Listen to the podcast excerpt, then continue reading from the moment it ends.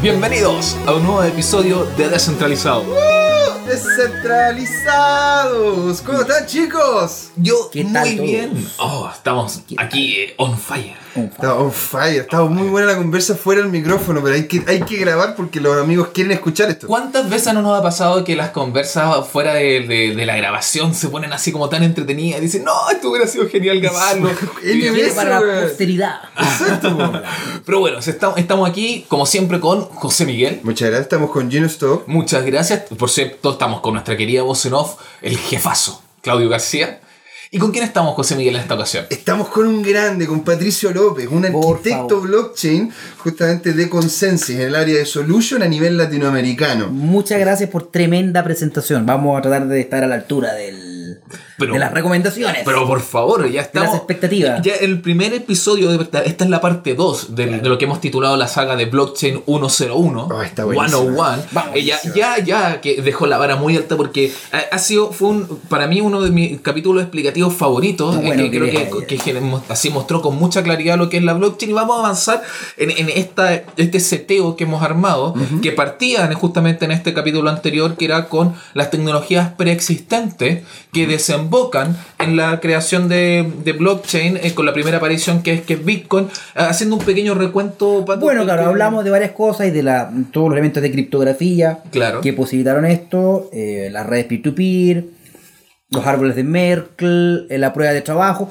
todo elemento, bueno, y también muy importante el que la computación y la tecnología de comunicaciones bajaron un costo suficiente como para que una buena de- una masificación suficiente para que una buena cantidad de la población tenga acceso a un computador y a una conexión de internet en su casa. Claro. Eh, todos esos son elementos que permitieron que Satoshi viera la luz, digamos, y pudiese combinarlos de manera de, pro- de producir este, este nuevo producto que es el Bitcoin, que- que- esta nueva alternativa mediante la tecnología blockchain. Se combinaron. Sí, fue, fue como, como tú lo habías definido, me encantó y lo ocupé como en no sé cuántas conversaciones más, el La tema cámbrico. la Claro, se, se dieron las circunstancias, hubo la necesidad, bueno y, y hubo las circunstancias, digamos, de la crisis subprime, que le dio un poco de fuego por el lado motivacional de esta gente, estos cypherpunks que querían buscar una alternativa al sistema financiero y que, bueno, de alguna Colapsado. manera colapsado y que eso los motivó más pues, y la encontraron de alguna manera. Exacto. Hay un, un tema antes de, de entrar a la... Porque las- el- este capítulo va a tratar, bueno, ya llegamos al inicio de blockchain, entonces ahora vamos a, a hacer el recorrido en esta segunda parte del blockchain 101 eh, sobre las tecnologías y los cambios que fue viviendo la blockchain desde, desde Después de- su inicio, después de, de- de gestarse, la, la- porque no se queda solamente ahí, ha ido evolucionando. Pero antes de entrar en eso, un, un temita que quizás sea interesante agregar, así como, eh, como, el- como un toquecito, el tema de la minería. La minería, bueno, la, la minería es un tema que es inherente al blockchain como tecnología porque todo sistema tiene que funcionar sobre infraestructura. Claro. Los autos andan sobre carretera, eh, nosotros vivimos en, en- en, digamos, en inmuebles, en edificios. Alguien tiene que propor- proporcionar esa infraestructura. Entonces, si queremos hacer un sistema que sea realmente descentralizado, esa infraestructura no puede tener un dueño.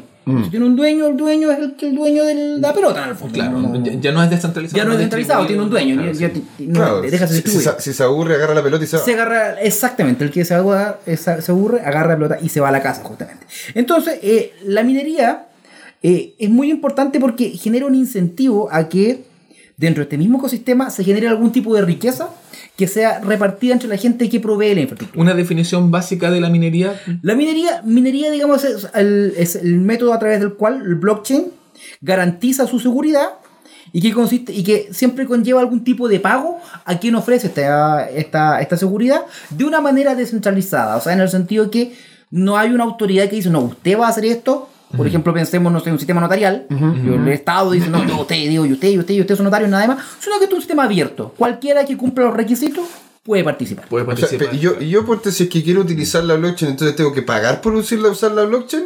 Bueno, de alguna manera puedes pagarle a alguien que eh, ofrezca esta infraestructura a través de la compra de criptomonedas o bien tú mismo minar las criptomonedas. Son las dos alternativas más, más típicas como para poder utilizarlo. ¿Y qué es, cómo es, ¿Por qué se le dice también minería? Porque tú, tú, tú estás metiéndote en un hoyo para, picar Bitcoin. No, no gallo. Es una, es una muy buena pregunta esa. Lo que pasa es que, a ver, en el fondo eh, se intentó hacer alguna analogía con la minería del oro. Mm, Porque el oro eh, siempre es usado como moneda, como medio de intercambio que tiene la gracia que es escaso. Claro. O sea, si hubiera oro, si yo levanto una piedra y le sale oro, no tendría mucho sentido. No, Tiene no se corrompe en el tiempo. no se corrompe en el tiempo, eh, claro, no, de un año a otro no se mantiene de buena forma. Genera estabilidad. Genera estabilidad. Y como digo, hay harto trabajo para hacer. Entonces, Claro. si tú quieres obtener oro, tú puedes con una picota a un cerro a sacar. Ahora, probablemente tu trabajo no va a rendir mucho. Mm. Es mejor comprarse un especialista. Entonces, los sistemas monetarios antiguos que dependían del oro tenían gente que minaba el oro, lo sacaba a la tierra, generaba rentas con eso y esa riqueza después se iba repartiendo como circulante a través de la sociedad. Mm. Hasta que a alguien se le ocurrió, ¿sabes? Que en vez de oro usted un papelito, bueno, y es una historia que se puede contar en otra, en otra En otra ocasión, digamos, claro. para no... Pero- di- di- Sería bueno Pero- la historia de finanza. Sería bueno. Es, preciosa, weón. Sí. Desde, de- desde Italia, weón, hasta. No, dale, dale. Pero eh, yo de verdad no sabía esa, esa homologación y me hace harto sentido, claro. Entonces es como de- recuperando en, en ese sueño dorado de mucha Exacto. gente del- de, lo que es el, el, el Bitcoin. que- de que en Ir a buscar momento eso escaso. Claro, se convirtiera en un reemplazante del, del, del, del oro, como, como, una, eh, mo- como un eh, rec- recipiente de valor, de confianza, etcétera. La, la diferencia es que la gente que minaba oro llega con una picota a darle algún granito, una pepita de oro. Mm. La gente que hace minería de criptomonedas busca soluciones a este problema criptográfico de la prueba de trabajo. Es un poco ¿Qué- la analogía. ¿Qué es eso? Porque en realidad que, que lo que, eso lo hace el computador, ¿no? Lo hace un computador. No es que uno, no es que uno No, no, mine, no, no, es que no es que tenga que tú- hacer un trabajo. no, no es que tú físicamente lo hagas, pero tú tienes que setear la infraestructura que lo hace. Un computador, la energía eléctrica, eh, el, el software que lo hace, etcétera, digamos, y todo lo que eso implica. Hacerse cargo de la gestión del calor, porque esto genera mucho calor, Claro. hay muchas CPU. Eso lo quizás. conversábamos más en el, en el, con el capítulo anterior de, de podcast con, eh, con Yatón. Con Yatón. Eh, así que ahí los dejamos invitados por si quieren averiguar más y, y por profundizar en el tema de, de la, de la materia, minería. él es- especialista, un minero chileno y, y ahí podemos ya entrar en O detalle. sea, todo la- el arte del aprovechamiento del calor y que no se pierda energía. Exacto. eso. Pero es un a- tema muy bonito. Ahora ya a mí me queda ya más claro en, en el sentido como en, en- en este espíritu del, del- de explicar la blockchain de forma más simple, eh, claro, en cuál es la función de la minería, por qué, por qué es relevante, Es relevante. y por qué, por qué se llama minería y, y que es como básicamente lo, lo que genera que, que lo que permite que existan estas transacciones, estos movimientos, Exacto. esta sea- estructura, esta y que esto infraestructura. sea descentralizado, que, esa Y es que sea descentralizado. Que no tenga un dueño. Sí, Entonces, ahora ya po- podemos, yo creo, esta- estamos en condiciones de entrar ya de lleno a lo, a lo que es esta, esta Perfecto. segunda parte, que es, bueno, llegamos entonces a la, a la construcción del blockchain, de- de- Del con, Bitcoin. de- con- con la aparición de Bitcoin, que Exacto. la primera muestra se confunde, lo decíamos, se tiende a confundir muchas veces todo, porque, claro, lo la primera muestra de blockchain es Bitcoin, pero sabemos que es mucho más que eso. Pero esto empieza, la, la ruedita empieza Claro. a andar. Bueno, se empiezan a sumar más cosas. Exacto. Pero en un principio, digamos, el Bitcoin fue concebido como una solución financiera. Para lo que era para manejar riqueza, en el fondo para transferir riqueza.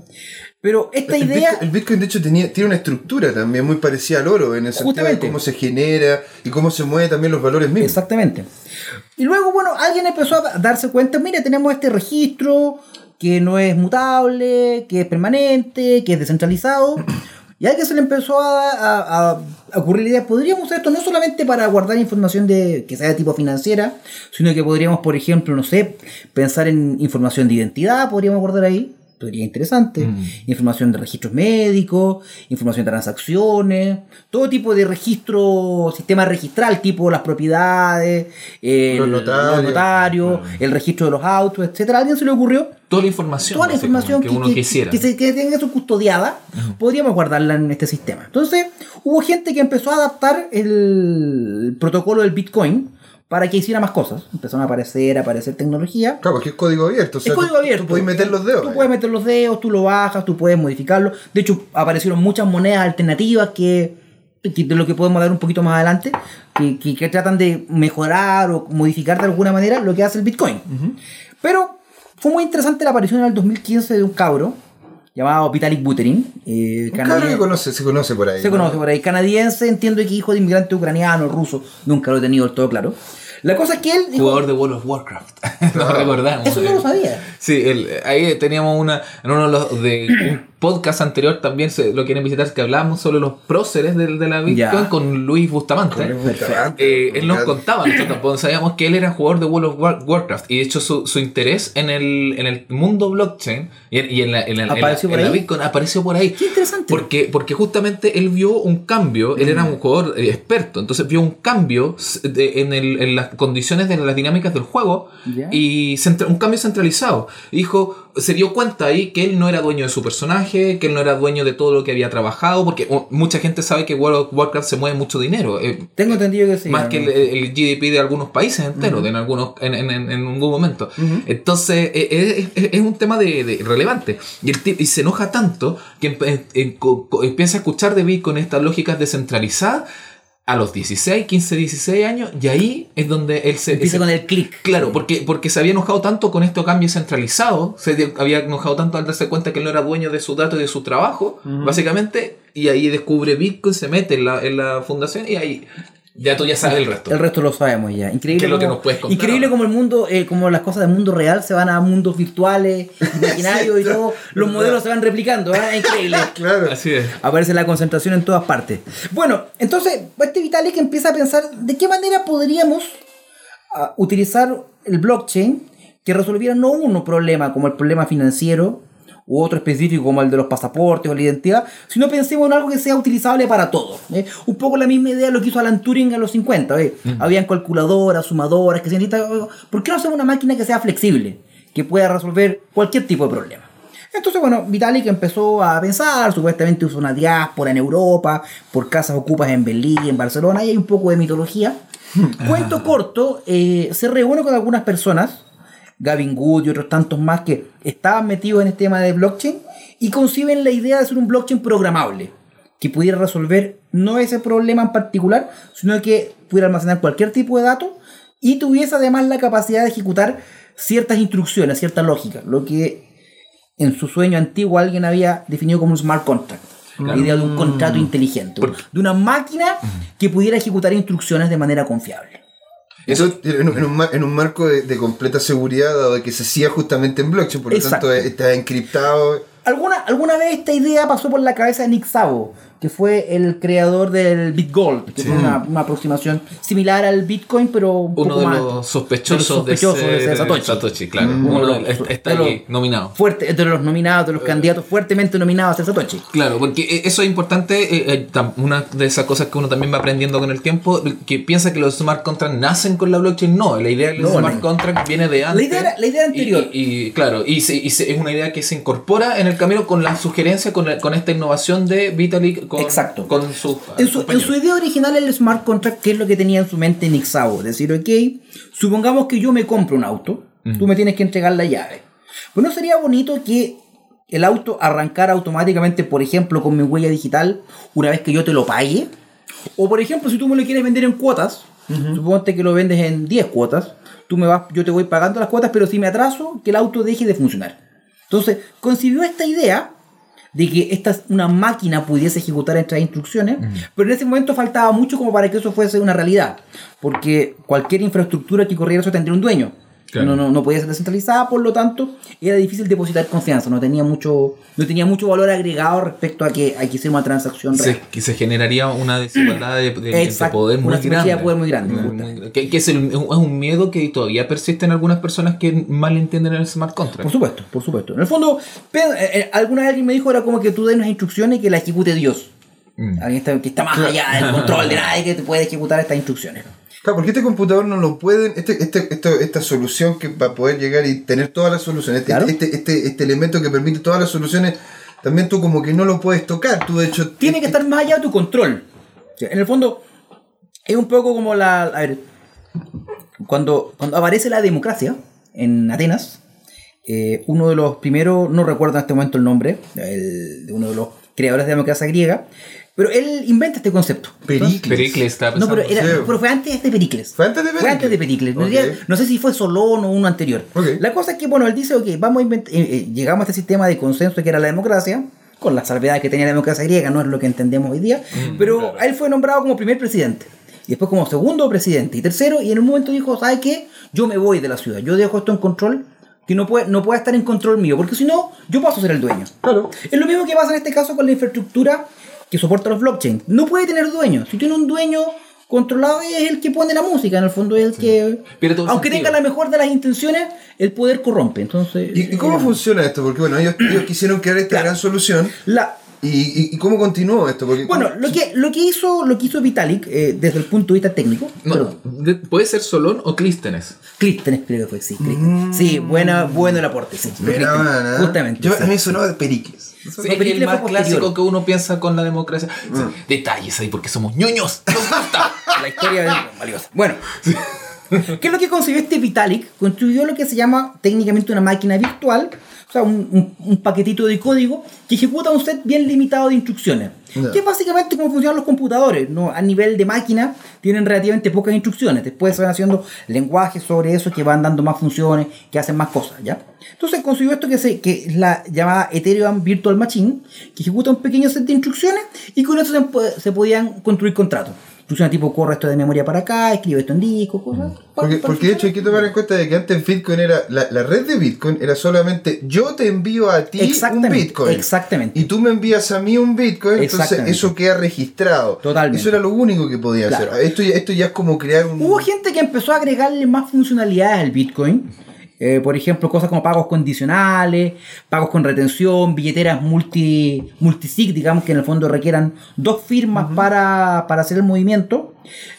Pero como la red Bitcoin no estuvo pensada originalmente para eso, todo eso era cada vez más complicado. O sea, había que hacer eh, fork, digamos, nuevas versiones del código y nuevas versiones sobre nuevas versiones. El código Los se fue fork- complejizando mucho. Los forks que aclaremos son eh, separaciones. Separaciones. de- Cuando yo tomo un claro. punto de la historia del Bitcoin y digo, mire, no me parece esto, yo quiero hacer un cambio, yo voy y me hago otra moneda alternativa o una cadena, una, una forma de operar alternativa del Bitcoin que puede, que puede ser replicada por el resto o no. Eh, Claro. Eso es súper importante para, para entender, en este, ya que estamos haciendo un, un proceso relativamente histórico, para entender por qué van apareciendo después tantas otras cripto, Monedas, criptomonedas, claro. criptoactivos, porque justamente, claro, ah, yo quiero hacer algo, agregarle algo, mejorar algo, cambiar Exacto. algo, entonces yo no lo puedo hacer eso sobre la, la misma No. Bitcoin, sino tengo que cambiar. Una alternativa. A, a que generar, claro, una alternativa, un fork, que es esta, esta separación, ya esa separación ya es una nueva eh, criptomoneda. Por eso uno, hay gente que se asusta y dice, "Ey, pero ¿por qué hay tanta? Porque, bueno, Bueno, es un, poco, la es un poco la lógica en el fondo. Cuando yo quiero hacer una modificación,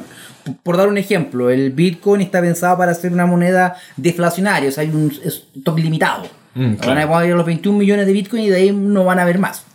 A alguien le puede parecer que esa idea es buena porque económicamente genera cierto incentivo, pero legítimamente a alguien le puede hacer una mala idea. Le puede ser mejor la idea de que se sigan generando Bitcoin al infinito. O como la Dogecoin, que la Dogecoin de hecho no eh, cada vez que se genera, ¿me entendí? Cada vez, que, cada vez que hay un aumento de valor o hay una diferencia de valor se genera una nueva, por lo tanto Dogecoin siempre se mantiene en el mismo rango. En el mismo rango relativo. Claro. Exactamente. Entonces, si yo quiero, eh, te- quiero eh, hacer una criptomoneda que tenga características levemente distintas, como el código es abierto, yo puedo tomarlo y tengo la libertad de hacer la modificación. Y puedo llamarlo, no sé, Bitcoin Cash, Bitcoin Gold, eh, o tomar Litecoin, o distintos aspectos que yo quisiera mejorar o modificar del funcionamiento. Entonces, en esa línea, claro, se fueron haciendo innovaciones como las que mencionaba, el doble- pero, pero eran, limitas, eran innovaciones relativamente limitadas Claro. por la misma estructura de Bitcoin. Muchas eran, muchas en realidad, digamos, eran, un poco más que copias, digamos, que no tenían mucho, mucho valor. Las ideas en general, las buenas ideas, lamentablemente tienden a ser escasas. Mm. Esa es una realidad de nuestro, nuestros cerebros humanos en el fondo. Pero hubo gente que empezó a decir, ok, por ejemplo, aparte como lo que dijo Vitali, que reutilicemos esta tecnología para hacer otra cosa que sea más flexible, hubo gente que quiso atacar, quiso atacar otros aspectos, otras limitaciones que tenía el Bitcoin. Por ejemplo, a algunos no les incomodaba el hecho de que las transacciones fueran públicas. Mm. Que yo te mando un Bitcoin a ti y eso queda en la red, queda público. A lo Un mejor monero, bajo un, parece, pseu- exactamente. Mm. Bajo un seudónimo. Entonces, hubo gente que dijo, ¿por qué no hacemos un sistema a través del cual estas mismas transacciones pueden ir encriptadas? Pero que mantengamos la seguridad. Y ahí aparecen monedas como Monero, como Zcash, que, que introduce una nueva técnica criptográfica que son los Zcash Narcs, que permiten en el fondo eh, dar pruebas de que yo te envío una cantidad de, de criptomonedas tú me la, o tú me la enviaste de vuelta. No tenemos que revelarlo cuánto es, pero sí sabemos que todo es consistente. Perfecto. Claro, tenemos. Se, mantiene la privacidad con. Exactamente. Es- es- y vamos a ahondar en el, en el tema ya de lo que implica la, la innovación de, de- de lo que genera Vi- Vitalik y lo que genera el, eh, el Ethereum, eh, pero ya en la segunda patista. ¿No? ¿Se acabó? Sí. Sí. Yo tengo más preguntas. Se terminó el primer tiempo. No, solo es el primer tiempo. Solo es la primera. Ya. Es que, Ah, es que oye, pero a mí me, me está quedando redondita esta explicación. Ya, Así ya, que ya, si ya, quieren ya. saber ahí cómo, cómo continúa, cómo ha, ha ido avanzando el tema de la blockchain, quédense con nosotros aquí en la segunda parte porque ya volvemos. Ya volvemos. Ya volvemos en Descentralizados. Eh. Porque una comunidad descentralizada necesita a cada uno de sus nodos, los invitamos a ser parte de Descentralizados y a seguirnos en YouTube y en Facebook como Descentralizados, en Twitter DCT2CL, en nuestra web dct2.cl, donde hay artículos de opinión, nuestros videos, fotografías y en la que pueden ser parte además escribiéndonos, mandando su material, porque es un lugar y un espacio abierto. Y por supuesto que nos pueden escuchar este mismo podcast en iTunes o en cualquiera de sus aplicaciones de podcast favoritas. Y ahora los dejamos con el programa. Bienvenidos a la segunda parte aquí en Descentralizado. Segundo tiempo. El segundo tiempo de Blockchain 101, parte Dos. 2. Así, el Así que vamos. 101, parte 2, así, estamos en nuestro... Dos de la parte 2. El do- claro, el otra parte, exactamente. Estamos en este entretenido viaje eh, pseudo temporal ahí, por, eh, por lo que ha sido la, la historia de la blockchain. Y eh, bueno, ya eh, terminamos el primer capítulo un poco hablando de estas eh, innovaciones que se hicieron en- Claro. en la línea de, de- de Bitcoin. Mencionábamos a Monero, otras, Exacto, Zcash. ot- tant- otras que se fueron, pero que eran relativamente limitadas por la misma estructura que tenía Bitcoin, Claro, hasta sí. que aparece lo, lo de, lo de Ethereum. Lo de Ethereum que es un Bitcoin, es una- un blockchain programable en el fondo y que tenga la flexibilidad de resolver distintos tipos de problemas. Así tenemos, por ejemplo, hoy día que todo lo que es la economía tokenizada, las ICO y la emisión de tokens, la gran mayoría operan sobre Ethereum. Claro, porque agrega, gener- creó todo un universo distinto. Te queda la opción de guardar ti- distintos tipos de información y que esa información se comporte de distinta manera. Entonces tú puedes implementar algo, por ejemplo, como un registro de propiedades, que tenga la opción de responder a los pagos, tener la opción de ser hipotecado, que tenga ciertas restricciones en las transferencias. ¿Podrías etcétera. dar un ejemplo así como concreto, como para una persona eh, que, que lo visualizara fácilmente? Con- Por ejemplo, a ver, típica, el, el típico ejemplo de lo que es una transacción, digamos, que el tipo de cosas que se depositan en como confianza es cuando tú vendes una casa. Claro, ya. O tú vendes una casa, si yo te digo, eh, para vendérmela tienes que, tienes que inscribir en el conservador de bienes raíces que ahora la casa es mía. Mm. Yo para pagártela tengo que darte un cheque, un vale visto, lo que sea. Entonces si vamos yo te digo, perfecto, yo te paso el cheque, pero primero inscríbeme la casa. Lo más seguro que tú me digas, no, entrégame el cheque primero y yo después te inscribo la casa. Ahí, entra- ahí entran los notarios. Porque ahí entra justamente hay un problema de confianza que no tiene Claro. solución. Si tú no confías que yo te voy a pagar, ni tú confías, que va- vamos a tener un problema que no tiene solución. ¿Qué es lo que hacemos? Vamos al notario, que es un tercero de confianza, que en el fondo yo le entrego el pago y le digo, mire, entregue sobre a este señor cuando le traiga la inscripción hecha a mi nombre. Y el notario ejecuta esa instrucción. ¿ya? Lo que hace la red de Ethereum es básicamente lo mismo. Te genera código que te permite almacenar la información de estos valores, de los pagos, de las propiedades, y que ésta responda a determinadas instrucciones. Por ejemplo, lo que te dije. Una vez que esté hecho el pago, entonces usted entreguele esto que lo estoy vendiendo a este señor, transfiéraselo. Esto lo hace de forma automática, confiable, y como dijimos anteriormente, en una infraestructura descentralizada que nadie puede tomar control. Wow. Pero qué clarito, eh, esa es la, esa es la idea de lo que soluciona Ethereum. Perfecto. Y, y, y bueno, y, y Ethereum también va evolucionando. Por supuesto, digamos, a ver. Pues, Aparece básicamente en 2015. 15. 2015 a nivel muy experimental. Y 2016 ya más 2016 seguro. que ya, ya tomando un poco más de cuerpo. Sí. Se crea la Ethereum Foundation. ¿no? La Ethereum Foundation, que es un poco la que custodia, no tiene, la fundación que custodia, digamos, qué es lo que está pasando con la red, pero que no tiene ninguna capacidad de forzar a nadie a nada. O sea, aquí está el código de Ethereum, pero si usted no le gusta por X motivo algo, puede tomar el código y hacer una red paralela. Que fue lo que pasó, por ejemplo, cuando aparece el Ethereum Classic, que hubo una diferencia y bueno, una historia más larga, hay- pero hay una hubo gente que no le gustó y hizo una, Un una versión alternativa, un fork. Una, una cosa, porque también eh, esta máquina justamente funciona con algo, ¿no es cierto? Al igual como tú le colocas al Claro. enchufe el, el- Exacto. En este caso, la, la- la- digamos, el combustible para que esta máquina funcione es el éter. Ya, la, la, la moneda. la moneda, la moneda Ether, la criptomoneda Ether, que en el fondo es con lo cual yo le pago a los mineros por su pega de procesar las transacciones, entregar De la infraestructura, la de mantener esta máquina Este funcionando. gran computador. Este digamos, gran computador, en el fondo, necesita combustible y ese combustible se llama Ether. Yo lo, lo- lo puedo comprar y eso, eh, los incentivos económicos y la criptoeconomía que está detrás de eso, hace que ese dinero le llegue a las personas que operan la red y que tengan un incentivo para que esto funcione. Que se mantenga funcionando. Se mantenga funcionando 7 por 24 en todos los continentes, en. Mira, ¿Y cómo, cómo es la cosa? Porque a ver, si yo quiero llegar y hacer correr un programa chiquitito, tú, no sé, ¿me, me sale un Ether? O si quiero correr un programa gigante, ¿me sale un Ether? ¿Cuál- cuál- ¿Cómo es la El- dinámica? ¿Cómo es la dinámica? En el fondo, cuando tú quieres subir un contrato, en el fondo que, que ejecuta ciertas instrucciones, vas a necesitar una cierta cantidad de código para que este contrato se ejecute. Calculina si pasa tal cosa, gasta una cantidad. Entonces, lo que, lo que, la forma que está hecho esto, cada línea de código que tú ejecutas te cuesta una cantidad de plata Ajá. que se llama gas, en este caso, un, un análogo a la gasolina, una- una- como combustible. Entonces, digamos, cuando tú subes un contrato con instrucciones, la red te saca la cuenta, mira, tiene que costar taca, taca, taca, esto le cuesta 4 millones de gas. Luego el gas se transfiere a un precio Ether y te va a decir, dependiendo de qué tan complejo sea tu contrato, cuánto te puede costar. Algo simple, bueno, ahora más aunque el Ether está un poco más bajo, puede costar tan barato como 60 pesos.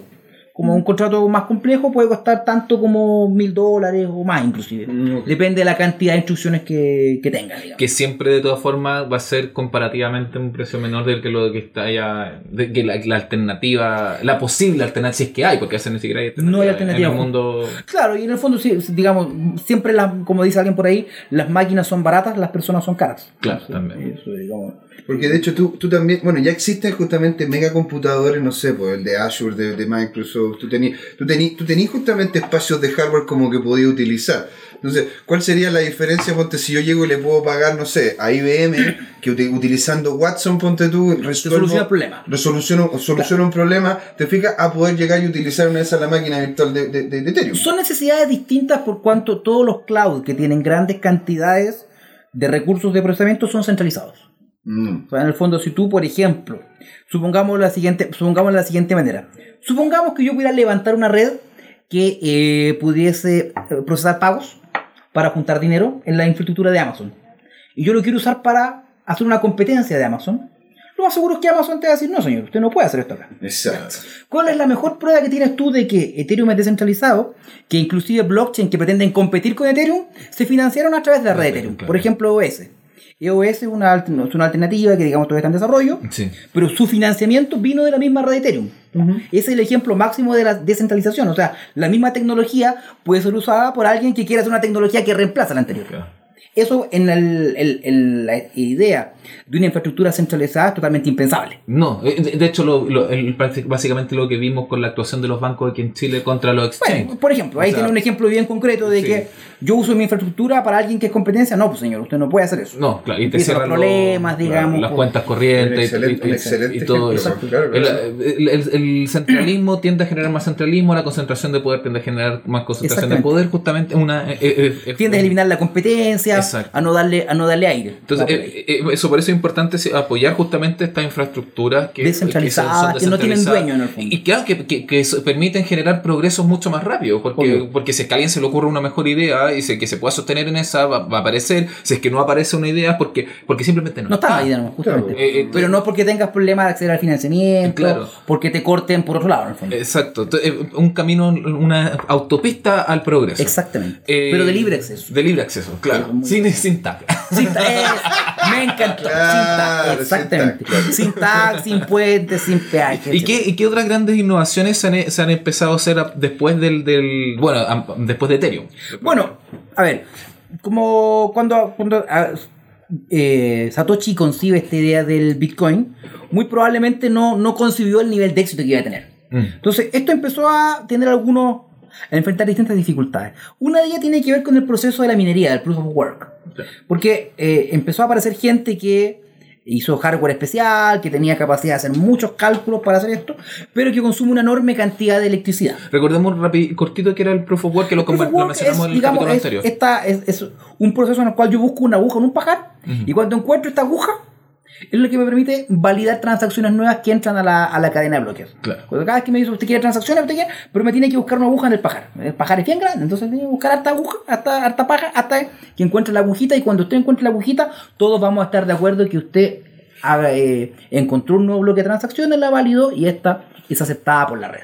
¿Ya? Y eso también requiere mayor, canti- mayor cantidad de manos para poder buscar. la Justamente, mientras- si tú tenías un pajar y tenías 20 manos, eh, lo haces Lo haces más rápido justo. Que un- una persona que tiene solo. Exactamente, Ya, exactamente. O, o bien pones a varios a buscar y hay distintas estrategias a través de las cuales tú puedes hacer esto. El sistema se valida por el trabajo hecho. por el trabajo hecho, justamente. Mm. Tiene que requerir un trabajo, porque si no requiriera un trabajo, construir una cadena que tenga, que almacene esta información, yo podría hacer otra, si yo pudiera hacer una cadena de Bitcoin que diga, mira, todos los Bitcoins son míos, no tendría mucho valor. Tiene que costarme plata, trabajo, esfuerzo. Si no me costara nada, eh, No tendría ningún validez, no, claro. Ahí, ahí, digamos, hay que hacer una pequeña palabra de defensa, porque mucha gente dice, es cierto, el proof of work hace que las cadenas principales de bloque hoy día gastan mucha energía. Mm. Algunos dicen que gasta una energía similar a la Irlanda. No estoy tan seguro que sea tanto, pero, pero es una cantidad importante. Por el proceso de minería. Por el proceso de minería, por toda la energía que se pierde. Entonces, es cierto, se gasta mucha energía, pero también hay que ver qué es lo que estamos, lo que nos están ofreciendo, qué es lo que están entregando, Mm. que es esta inmutabilidad de los datos. Como yo te dijera, un auto, por ejemplo, un auto es poco eficiente porque la combustión del vehículo eh, te pierde un 80% de energía en calor, en todo eso. Es cierto. Pero en su momento era la única forma que teníamos de conseguir movilidad. Claro. Mm. Era, desde ese punto de vista era una solución eficiente. Claro. Por algo la gente lo adoptó. Claro. Eh, eso yo lo digo en defensa del proof of work, es cierto. Que para su Gasta energía, momento pero para era- su momento era era, muy eficiente. En el fondo era la única manera que había de hacer eso. Pero hubo gente que empezó a pensar, ¿por qué no pens- eh, generamos un medio alternativo?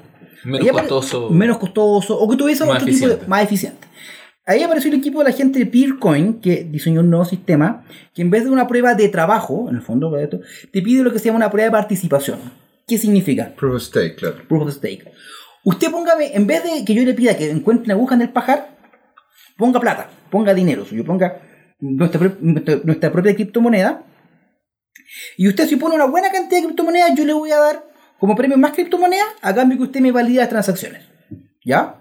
Entonces tú pones, por ejemplo, un depósito de 1000, otra persona pone otro, otro depósito de 10.000, yo pongo 5.000, entonces vas como quien dijera rentabilizando tu moneda a través del privilegio de ir minando nuevos bloques, de agregando transacciones válidas. Recordemos, o sea, en, en ese sentido, si es que, claro, yo genero ese proceso de, de validación, las monedas que yo puse van a, a generar más valor, van a crecer más valor. Entonces, yo estoy interesado Exacto. en que, En mi- que esto en- en funcione. que mis monedas fun- se crezcan y para que esto funcione. Claro. Entonces, claro, es como eh, refuerzos positivos Exacto, con- conectados, digamos. En el fondo, eh, tú eres parte La idea es que si tú tienes harta criptomoneda y la pones a esto, tú eres parte interesada en que esto funcione bien. Entiendo. Por lo tanto, como tú vas a, vas a trabajar y vas a poner tus recursos al servicio de que esto siga funcionando bien. Hay una serie de esquemas en cuanto a revisiones, cosas que nadie se arranque con los tarros, nadie intenta hacer trampa, Tampoco que, que se concentre. que tampoco se concentre, que si tú dices X y todo el resto dice, ¿sabe que Él dice que Y, y oiga, ¿sabe que yo lo voy a castigar? Yo le voy a quitar su moneda porque usted me está haciendo trampa. Eso es Hay como- incentivos para que esto funcione. y claro, para combatir las lógicas de especulación, digamos. de especulación, de captura, de concentración, etcétera. Eh, eh, digamos, los mecanismos de exactos como simplemente son bien complejos. Pero la idea es Está muy... la teoría de juegos la te- hay un tema de teoría de juego, exactamente, de que los carteles no son estables, Mm. que tienden a... No sé si era tan cierto eso, pero... O- o yo quiero un, un- un detalle aquí que, que lo tenemos pendiente, ¿ah? después un, un- un capítulo dedicado a, a estos sistemas, en, lo- en los sistemas de consenso también. De acuerdo, porque los algoritmos de hay- consenso. algoritmo de consenso, porque, porque la verdad, para la gente que le interesa, sobre todo el tema más filosófico, político, yo diría que los debates más intensos e interesantes a nivel intelectual en este momento se están dando justamente en los diseños, en, los en las disputas, en los diseños de los procesos de consenso ¿Cómo- de, de este tipo de ¿Cómo cosas. tú puedes poner de acuerdo un grupo?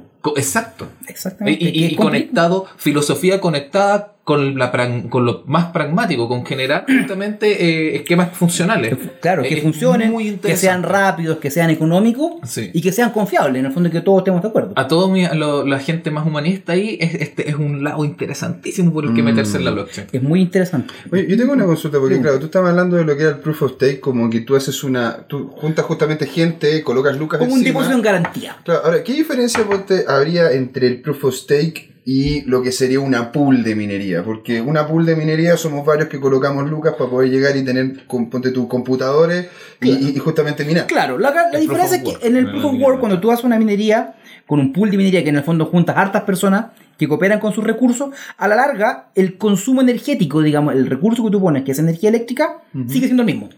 En el caso del proof of stake, en lugar de poner energía, tú pones dinero. Eso es tu garantía. El hecho de que haya este dinero en juego es lo que hace que construir esta misma cadena sea difícil. Porque tenés que juntar mucha gente con mucha plata. Entonces, como ya la tenemos y tenemos esto en garantía y cada uno está interesado en que esto funcione, está poniendo su dinero, en el fondo es como que tú hagas una fiesta Ujú. y tú tienes que poner una buena cantidad, un buen cheque en garantía. A ti te interesa que la fiesta funcione bien, digamos, que no salga de madre, porque si alguien se quiebra el vidrio, sabe que usted el depósito que me dejó lo va a perder. Entonces Ya. a ti te va a interesar y tú vas a custodiar porque esto funcione bien. Y hay una serie de cosas para que estos mecanismos, como te digo, para que nadie se arranque con los tarros, nadie te quiera hacer daño a ti, en el fondo te quiera cagar y algo. Hay todos esos mecanismos de control. Esa es básicamente la diferencia, que el proof of stake, al poner este recurso en vez de energía, que sea un recurso monetario, es desde un punto de vista ecológico más eficiente. No tiene la huella de carbono que tiene... Claro, Ahora, Y, este, y no, este es, tipo- no es prohibitivo en, en Eso- cierto a eso sentido. yo- a ¿En qué yo, sentido? En el, sentido, en el sentido en que solamente la eh, gente que pueda participar en esto sea gente que ya tenga ciertos recursos. Eh, sí, sí, es un problema. Ese es un tema Ah, que... Porque aquí antes, de hecho, la gracia que tenía el Proof of Work es que gente, no sé, pues ponte tú en Venezuela, que no tenía, no tenía mucho esas dinero, pero sí Acceso a electricidad barata. ¿cachai? Podía participar. En China pasaba lo mismo, ¿cachai? Pero, pero ahora con esta nueva dinámica se va a necesitar más lucas. Es uno de los desafíos que tiene la tecnología Proof of Stake. Que de hecho mucha gente tiene muchos detractores porque dice que los ricos van a terminar siendo aún más ricos. Porque Claro. su- sus criptomonedas pueden generar más, más riqueza. Claro. Eh, hay varias estrategias que se está pensando. Una alternativa es que haga, se haya un símil a los pools de minería, que haya los pools de stake, en el fondo que tú puedas poner, no sé, 0,1 Ether, una cantidad pequeñita, pero que si somos harta gente poniendo esa cantidad, también podamos actuar como un solo ente importante. Hay que ver también los temas que no se generen concentraciones. Digamos, es, es un tema, por eso es que en el caso de la red Ethereum, a que actualmente utiliza el Proof of Work, tiene dentro de su roadmap emigrar a Proof of Stake a la brevedad posible. Se habló a, a final de 2018, se ha complicado un poco, yo creo que eso va a ser segunda mitad, final de 2019, Mm. que se va a poder pensar en una migración efectiva. Y en el fondo la idea justamente lo que se está vital y que todos los las grandes cabezas detrás de Ethereum se están creando en cómo logramos hacer esto de manera que no haya concentración, que sea eficiente y que sea justo, en el fondo que tampoco se generen se generen digamos monopolios ni que los ricos terminen necesariamente siendo más ricos. Claro, o sea, están las mentes pensando justamente. Están las mentes eso. pensando y hay todos unos esquemas de votaciones, controles, rendimientos decrecientes, Eh, etc. ¿En estos momentos son las únicas dos alternativas, la- el Proof of Work o el Proof of Stake? ¿O hay, hay otras alternativas en juego? Hay más alternativas en juego, pero que tengan un alto nivel de descentralización, no tanto. Por ejemplo, las cadenas privadas, por ejemplo, como Hyperledger, o las versiones, los sabores privados de Ethereum como Quorum, que son, son pensados no para ir a una red pública a todo el mundo, sino que para un consorcio de empresas, Como Ripple también. como Ripple, por ejemplo, también, tienen distintos algoritmos de consenso que son más rápidos, que requieren menos participación, pero que tienen a cambio el costo que son más centralizados. Claro. Pierde Por ej- la, la gracia justamente de esta Claro, por tecnología. ejemplo, EOS, es otra eh, que, que lo mencionamos hace un rato, que es una cadena que también que pretende ser una competencia a a Ethereum, plantea un mecanismo de consenso que tiene solamente 21 nodos.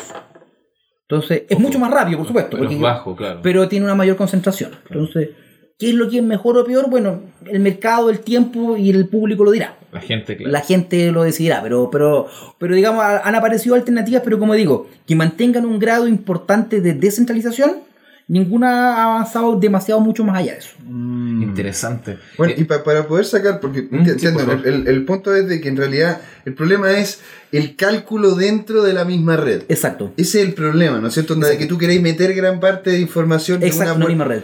Pero por eso mismo han salido otras alternativas que van como, que van como por fuera, ¿no es cierto? Bueno, hay- y, eso, eso podría permitir de que no Es se mantenga el proof of Es work. una alternativa, sí, una alternativa. Eh, han aparecido muchas muchas redes, muchos blockchain que pretenden resolver algún aspecto específico. Mm. Por ejemplo, no sé, monedas para alguna, alguna aplicación especial, o que ataquen, como decíamos en el caso del, del Z, del Zcash, el tema de la, de la privacidad, el tema de la velocidad y distintas, distintas, distintos sabores. Estos se llaman sidechain. Los sidechains, justamente. Claro. Muchos de los cuales en realidad son copias, digamos, en el fondo. Para quien tenga experiencia programando, basta que te metas a GitHub, que donde están los códigos de la mayor parte de estas redes, de estas cadenas.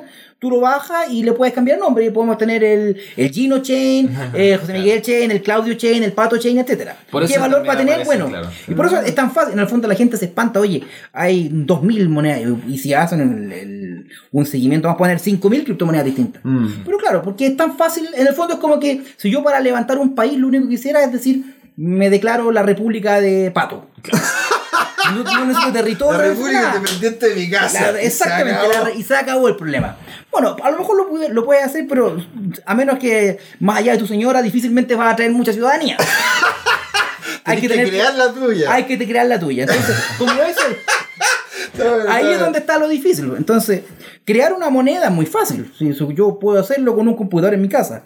Pero que tenga atracción, que más gente esté Que interesada en usar, interesante, claro. que sea interesante, tengo que ofrecer algo más allá que simplemente copiar algo ya existente.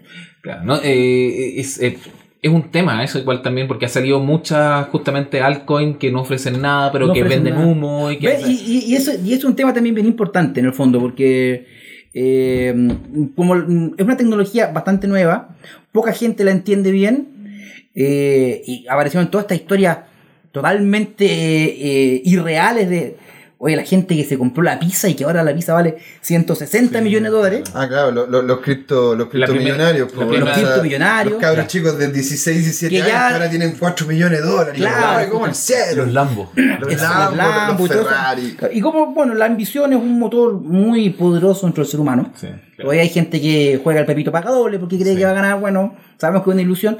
Mucha gente utilizó esta tecnología para eh, crear estafa, vender humo o hacer proyectos totalmente irreales y mucha gente cayó. Bicheque.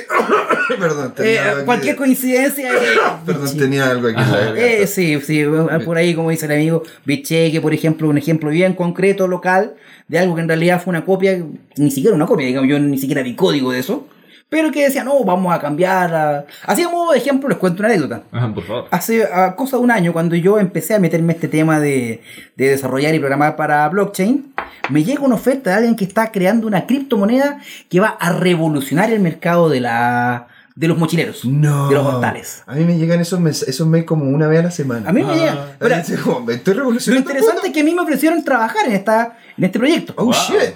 Oye, ¿sabes? Te pagamos con tokens porque tenemos una cantidad de y vamos a cambiar el mercado. Bueno, pero ¿cuál es su equipo de trabajo? No nadie, solamente tú. Y, exacto, tal como escucha. Y había una página web con un white paper, con especificaciones, con un, direct, con un directorio, que ya tenían clientes y resulta que ¿cuántos desarrolladores tenían? Nadie. No había una sola línea de código ni nada escrito de este producto que iba a revolucionar el mercado de la... Oye, pero qué irresponsable. Y, eh, y eso es una eso es para muestra un botón, digamos. Tiene que haber muchísimos proyectos que eran de características similares. Sí, no, Tienen que- tienen que, y mucha gente tiene que haber perdido dinero en esa y, y haber quedado con una imagen pésima. Obvio. Mucha- muchas altcoins han, han ocurrido así. Bueno, y por eso también hay mucha gente que tiene como cierto resquemor sobre lo que ¿Quién- son las sidechains. Lo que, lo, que, lo que esto es perfectamente legítimo porque hay poca información, es difícil contrastar la información con la realidad. Como digo, no hay tanto conocimiento técnico. eh, y es muy fácil crear, eh, crear falsas expectativas que la gente no pueda validar. A modo de otro ejemplo, había una altcoin, no recuerdo el nombre en este momento, para qué voy a mentir, que supuestamente está respaldada por oro físico.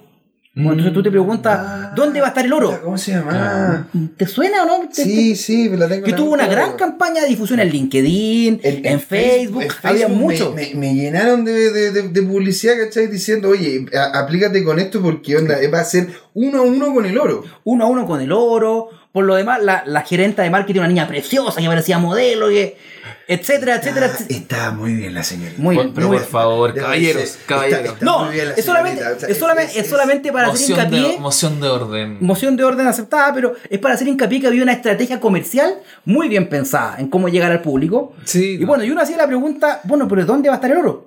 Bueno, lo vamos a guardar nosotros, el directorio. En nuestras Fácil, ¿eh? casas. En nuestras casas. No, vamos a tener una bodega así donde vamos a guardar el oro. Bueno, ¿y qué garantiza que ustedes no van a escapar con el oro? No, es que el directorio son gente muy honorable. Y tú empezabas a ver, y eran tres, eran tres cabros de no más de 20 años, tres rusos de no más de 20 años. Bueno, yo ignoro si alguien habrá metido dinero en eso. Pero ciertamente Probablemente yo, alguien. Probablemente alguien Hay gente, metió. hay y- gente que le mandó dinero al rey de Nigeria en esos Bueno, sí. por, por- por mail. Oye, yo conocí un caballero que estaba esperando el cheque, ah, ojo. Es- es- sí, En serio, sí, un sí, alemán ¿verdad? que estaba esperando el cheque y se hacía retirar porque estaba esperando un pago o una transferencia desde Nigeria. De Nigeria. Exacto, no, si, si gente siempre. Lo, lo- las estafas existen porque hay mercado. Porque hay El ser mercado. humano es ambicioso Exacto. Por naturaleza, entonces. eh, Y flojo, güey. porque de hecho, si tú le decís ahí que tú solamente tenés que colocar 100 para que yo te entregue al final 1000, y el güey, ojalá, mira, solamente decirle con seguridad y que tenerlo ahí, la verdad la Yo, gente te yo, yo lo voy a ver de una perspectiva más di- distinta, ¿no? más simplemente eh, el, el ser humano, mm, eh, sobre todo en estos tiempos, necesita esperanza.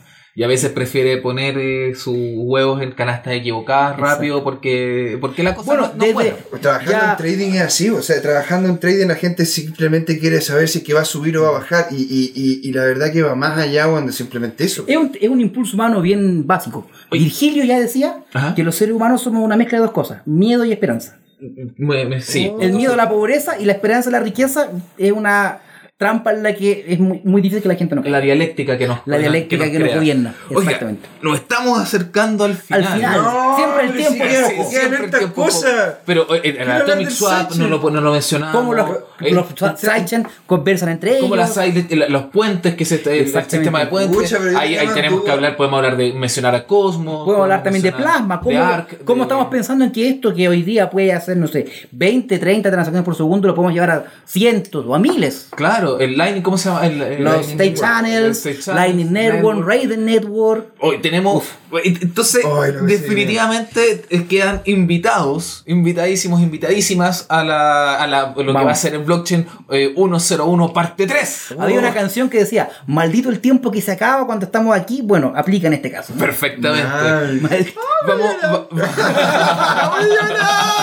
Vamos a retomar entonces en el siguiente capítulo de esta saga con esas, estas otras eh, añadiduras. Más que se han añadiduras hecho. tecnológicas Ah, para mejorar el rendimiento y distintas cosas. Exactamente. Y si, si nos alcanza el tiempo en el programa o si no más adelante también, es cómo está dialogando la tecnología blockchain también con otras tecnologías disruptivas. Claro. Entonces, Inteligencia artificial, Oh, artificial, yeah. IoT. AO IoT, y todas el así- Big Data, el Shit, Big Data, man. claro. Shit, man. Así que, mire, Big Data. síganos en este camino emocionante porque yo por lo menos lo estoy pasando genial. Nice. Y así estamos aprendiendo mucho. Eh, pero bueno, llegó la hora de decir adiós. Muchas gracias. Gracias a todos por, gracias por la paciencia de escucharnos. Bah, por, por supuesto. Muchas gracias. Ah, primero que todo, muchas gracias, Patricio. No, un gusto estar acá como siempre, pues. Muchas gracias, Gino. Muchas gracias, José Miguel. Y muchas gracias, don Claudio. Nuestra voz querida- en off, en off. Ah, la voz en off. off. Que no habla. Pero nos pega. No. Y muchas gracias a ustedes por escucharnos una vez más aquí en Descentralizados y los esperamos para la próxima. Adiós.